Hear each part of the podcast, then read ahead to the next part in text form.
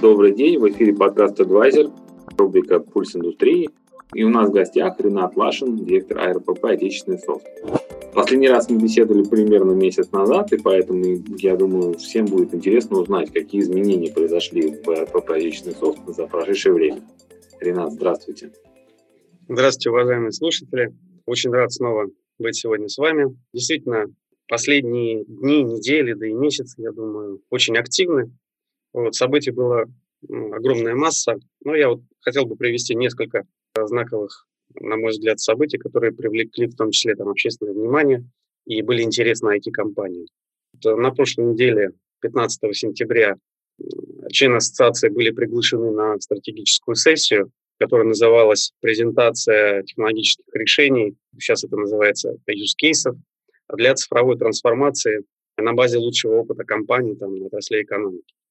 То есть э, к 15 сентября аналитический центр и Минкомсвязь получили там порядка четырех десятков э, таких кейсов там по шаблонам в виде презентаций. И к 15-му 9 э, лучших кейсов, ну, по мнению, значит, экспертов, э, э, были э, представлены общественности с вопросами, с ответами. Ну, интересное мероприятие.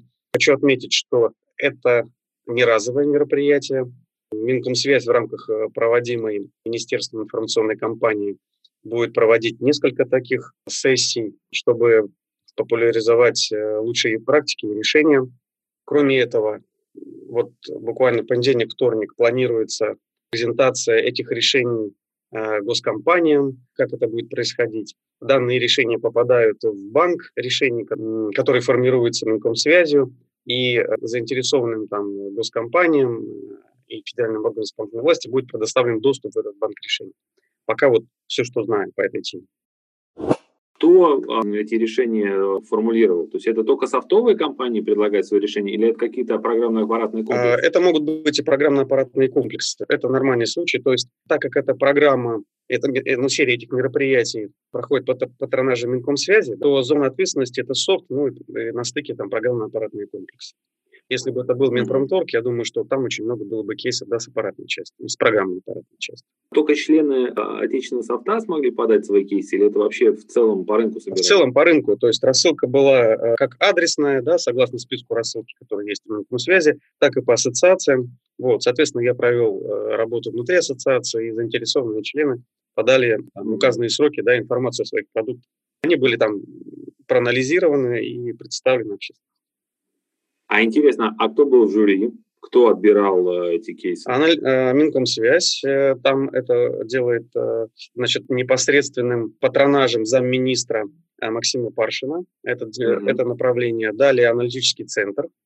Вот, и э, консалтинговое агентство – это Strategy Partners. Я так понимаю, что это исполнитель. А, да, да, Strategy Partners. Да, да, да. Ребята, да. Э, насколько я понял, э, это исполнители, видимо, по контракту или по работе Э, на эту тему, да, в связи. Я так понял, вы, наверное, выиграли какой-то кейс и ведут это, развивают это направление по заданиям связи. Победители вот этого, получается, первого отбора, они будут представлены на следующей неделе. Да, здесь речь, наверное, не о победителе, а эффективные кейсы на отечественных решениях будут включены в банк решений, которым будет предоставлен доступ госзаказчику. Да, это такое, как доверенное хранилище получается, да, такая витрина. Витрина mm-hmm. кейсов по цифровой трансформации. Интересно, а эта витрина, она будет иметь какой-то закрытый доступ или она в каком-то виде будет доступна широкой публике тоже? Подразумевает, что она будет доступна. Я вот сейчас не готов ответить, потому что вот э, этот процесс mm-hmm. сейчас развивается, да. То есть вот я ее, э, я знаю, я хожу в это хранилище по прямым ссылкам, но как оно видится снаружи, скоро узнаем, скоро расскажем. Отлично. Я думаю, ну, хорошо, да. Мы поделимся этими ссылками со слушателями подкаста, как только получим к ним доступ. Ладно. Второй момент. Смотрите, в последнее время достаточно регулярно происходит заседание экспертного совета при связи. Это тот совет, который отбирает ПО реестр. И 16 сентября состоялось заочное голосование экспертного совета. Я думаю, в течение недели, на максимум полутора недель, мы с вами увидим протокол, из которого узнаем, что там десятки или больше сотни, ну, я думаю, около сотни продуктов э, будут включены в реестр. Сейчас там вот я смотрел 6969 продуктов. Вот я думаю, что после выхода этого протокола количество продуктов уже превысит 7000. Ну, такая заметная веха. Да. Я знаю, что еще в течение сентября велся сбор предложений по оптимизации функционирования реестра. Вы как-то участвовали в этом процессе? Ну, конечно. Вообще, надо отметить, что э, вот наша ассоциация РПП Отечествов, собственно, это та профильная ассоциация, которая отстаивает интересы российских разработчиков. Да? И тема импортозамещения – это профильная. Вот благодаря разработке критериев, непосредственному участию членов ассоциации вот в этом процессе появилась вот эта нормативная база, появился реестр, да, в тесном диалоге с Минкомсвязью, Советом Федерации, Центр компетенции по импортозамещению в сфере КТ. Вот ассоциация активно способствовала вот этому процессу, да, в котором мы сейчас с вами уже находимся. Поэтому все, что происходит дальше по развитию, по совершенствованию, по, не дай бог, негативному какому-то да, развитию сценария, мы, конечно же, здесь чутко реагируем. Андрей, я думаю, что речь идет о том проекте постановления, да, которое Минкомсвязь 4 сентября разместила на Regulation, да, uh-huh, uh-huh. где Минкомсвязь предложил там ряд существенных, на наш взгляд, изменений. Вот э, речь про постановление, которое утверждает правила ведения реестра, и, собственно, оно регулирует вот запрет закупок на иностранные ПО. Вот это постановление, если быть точным, от 16 ноября 2015 года, номер 1236. Я думаю, у многих оно на, на слуху, оно является базовым. Собственно, почему вот мы сегодня завели о нем речь? Потому что 18 сентября закончился срок его общественного обсуждения. И мы подготовили там свои предложения и дополнения к нему и э, прикрепили их на э, портал общественного обсуждения на Regulation. Ренат, расскажите, а в чем особенности текущей редакции постановления Минкомсвязи? Текущая редакция проекта постановления, который предлагает Минкомсвязь, с отказом от проверки конечных бенефициаров, в этом случае теряется смысл отдельного реестра ПО из стран Евразес, поскольку их продукты теперь будут соответствовать требованиям российского реестра. Да? То есть если мы не будем проверять, что конечный, конечный бенефициар российский гражданин, то теперь это как бы, могут, могут быть продукты, да, которые включены в реестр. То есть в данном случае они становятся едиными. Да? Угу. Вот. Важное требование еще какое, которое сейчас не освещено, что отсутствуют какие-либо э, требования по совместимости со, с отечественными там, компьютерными или аппаратными средствами. Э, и не содержится информация о наличии их совместимости. Да? То есть э, сейчас все еще нет связи с реестром железа, который ведет Министерство промышленности.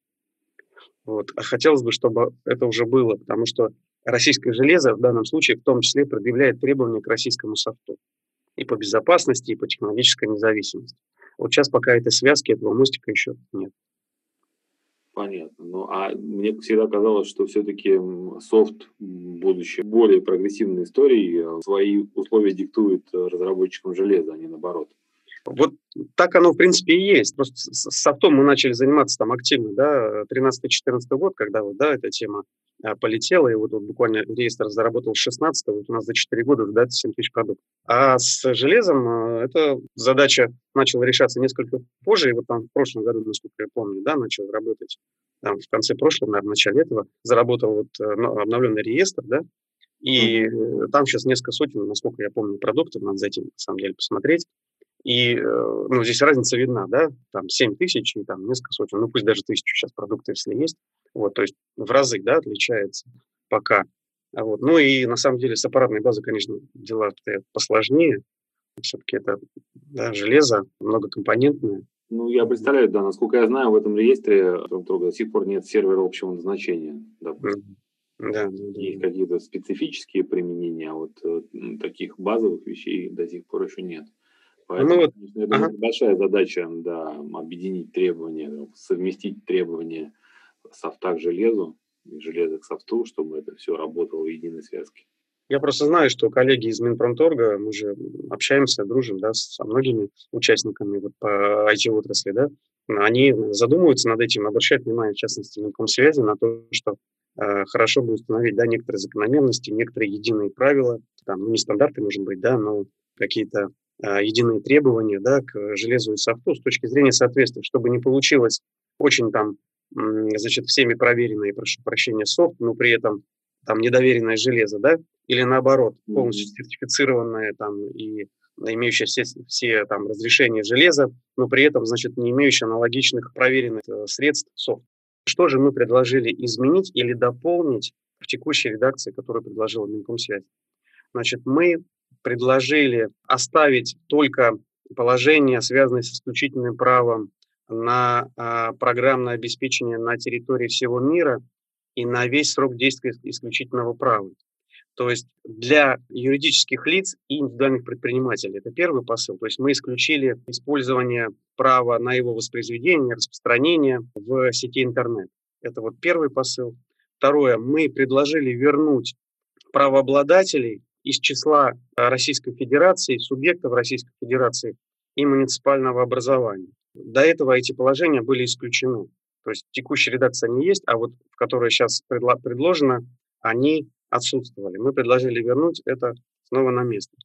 Значит, далее мы а, предложили уточнить положение по поводу а, отсутствия ограничений распространения ПО, конкретизировав в городе федерального значения Севастополь и Республики Крым без каких-либо ограничений по территории и по лицам. Это очень важно. То есть по территории, все понимают, по лицам у нас есть с вами организации, которые попали под санкции. Например, они могут э, закупать какое-то программное обеспечение. Вот мы говорим о том, что если ПО в реестре, то оно должно быть э, доступно такого рода организации. Это тоже важный посыл. Следующий посыл, который мы закрепляем, как вы знаете, в реестре есть класс, отдельный класс ПО для госкомпаний, госкорпораций, где они, куда включаются продукты вот собственной разработки да, для внутреннего использования. Так вот, э, мы просим внести такое положение, что вот продукты из данного класса не могут быть включены в закупочные процедуры по 44 федеральному закону. Потому что это внутренние продукты, это не тиражируемые продукты, они не рыночные, они заказные для себя. Это важно было закрепить, да, потому что мы об этом говорили, но это не было нигде зафиксировано. А дальше мы предлагали дополнить несколько пунктов, которых ранее не было в проекте постановления. Прошу обратить внимание. Я попробую сейчас кратко передать суть, что вот э, это касается про, СПО в частности, что правообладатель производного или составного программного обеспечения должен подтвердить свой уровень компетенции и участия в развитии такого свободного программного обеспечения.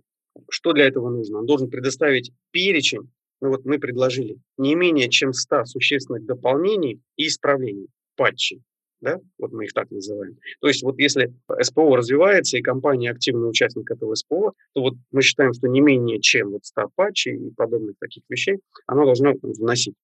Второй пункт, который мы предлагаем дополнить, что технические средства хранения исходного кода и объектного кода программного обеспечения, а также технические средства создания кода, объектного кода из исходного текста должны находиться на территории Российской Федерации и правообладатель должен быть способен продемонстрировать сборку такого программного обеспечения.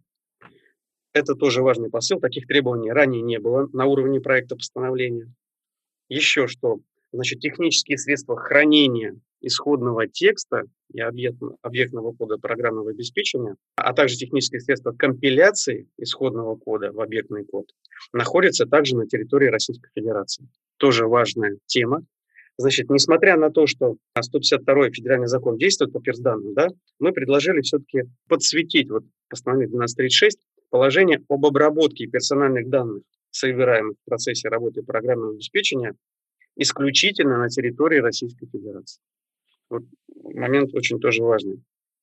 Так, ну и, наверное, последнее, что я хочу сказать, что технические средства, необходимые для активации программного обеспечения для выпуска, распространения, управления там, лицензионными ключами ПО также должны находиться на территории Российской Федерации. Вот мы считаем, что дополнение вот этих вот четырех пунктов, подпунктов в постановлении позволит отрегулировать тему включения свободного программного обеспечения, ну, вот в том смысле, э, которое модифицировано, да, вот и прочее, в реестр.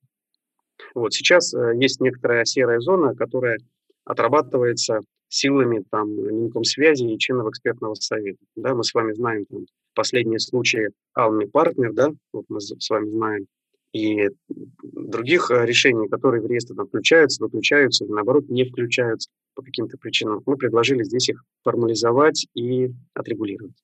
Коллеги, вот э, я сейчас озвучил вам предложение, которое подготовила ассоциация к проекту постановления 1236. Я понимаю, что на слух довольно сложно, особенно тем, кто не знаком с положениями, но на самом деле это очень важные предложения изменений вообще в целом для развития IT-отрасли, для поддержки российских разработчиков здесь. Поэтому, если у вас будут возникать а, вопросы, заходите на наш сайт rppsoft.ru, там есть форма быстрых, возможности подачи быстрого вопроса, пишите, вот, мы вам ответим, разъясним. Ну а также хочу сказать, что в течение этой недели, вот ближайшей, мы подготовим еще открытое письмо в Минкомсвязь, где также разъясним э, и, думаю, еще более конкретизируем вот наши предложения по доработке текущей версии проекта постановления. Спасибо. Спасибо, Ренат. Мы ссылки продублируем обязательно в описании этого подкаста. Угу. Вот. И, конечно, мы всегда рады комментариям и отзывам наших слушателей. Ну что ж, будем держать руку на пульсе. Спасибо большое, Ренат, и до новых встреч. Спасибо, Андрей. Всего хорошего.